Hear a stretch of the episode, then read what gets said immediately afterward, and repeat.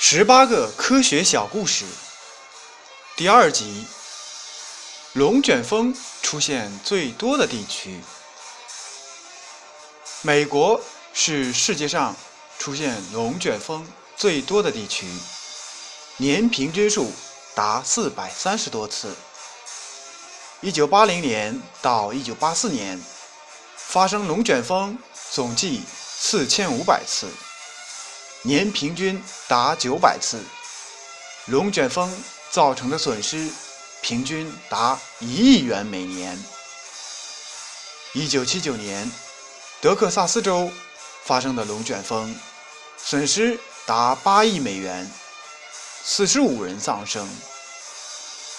美国的墨西哥湾沿岸，尤其是佛罗里达半岛以南海面上，是龙卷风。出现最多的地方。一九六八年八月的八天中，共出现二十七个漏斗云，有一天竟出现了八个。有许多龙卷风同时或接连出现在海面上，极为壮观。最强的龙卷风发生在一九二五年三月十八日。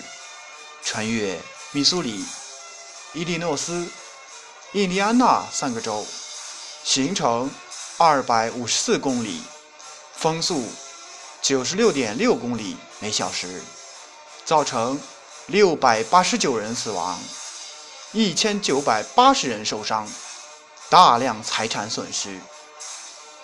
这是迄今为止世界上记录最为详细的、最强的。一次龙卷风。